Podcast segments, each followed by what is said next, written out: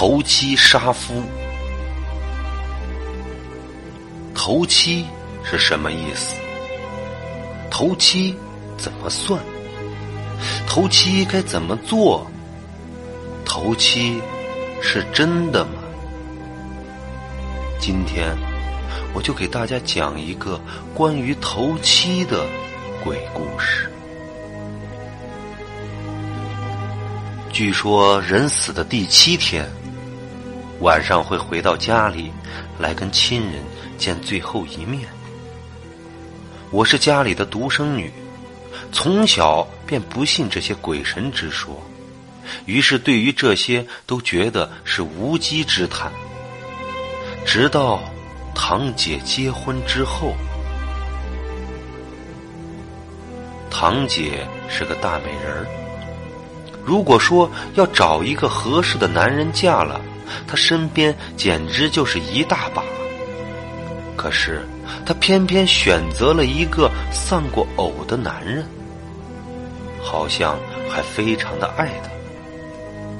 听说度蜜月的时候，姐夫给姐姐买了一份高额的保险单，好像价值一百多万，还托人给姐姐从国外带回来一种维他命，听说服用了之后可以让人青春永驻、健康有活力。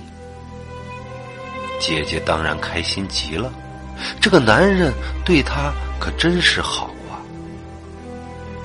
可是一个月之后，堂姐不仅没有青春永驻，反而以前红光满面的脸蛋变得枯黄松弛；不仅没有健康的活力，反而变得日渐憔悴，情绪忧郁，成日不进食，连医生也检查不出来是什么病。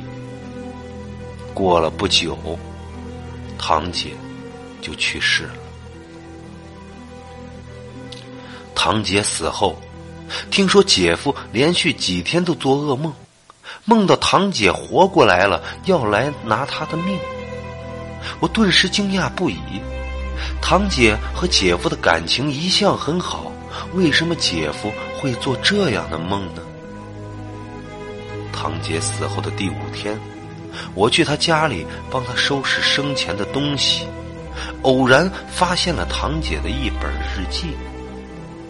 上面写出了堂姐的婚后生活并不幸福，她怀疑那瓶维他命根本就不是维他命，而是毒药。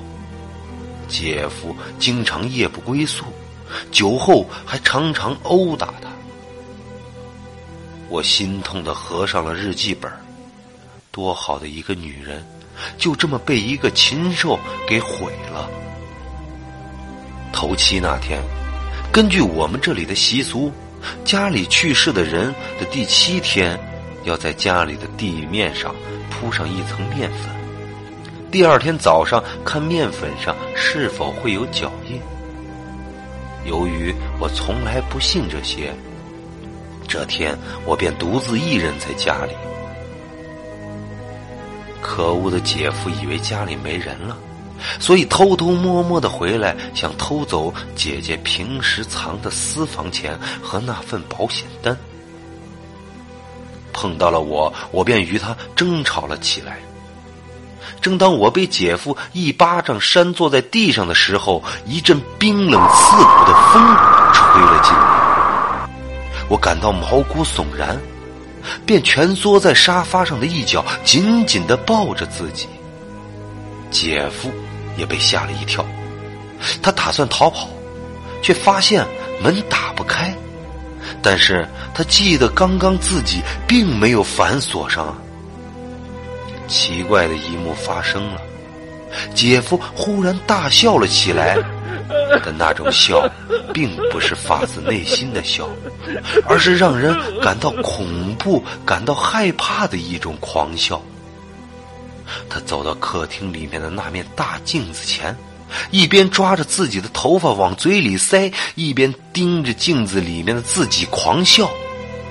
他下意识的抓起自己藏在包里的那瓶维他命，全部灌进了嘴里。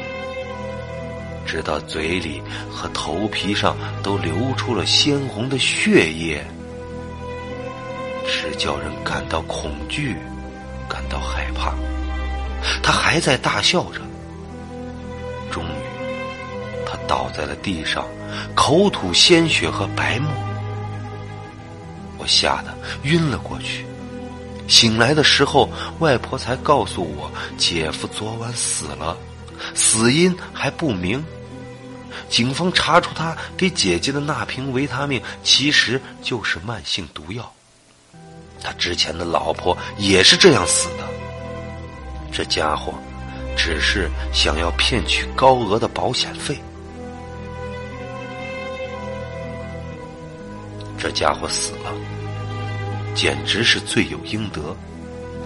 不过外婆还告诉我了一件事，就是今天早上地上果真有脚印，而那个脚印正好是堂姐的，因为她记得堂姐的脚特别的小。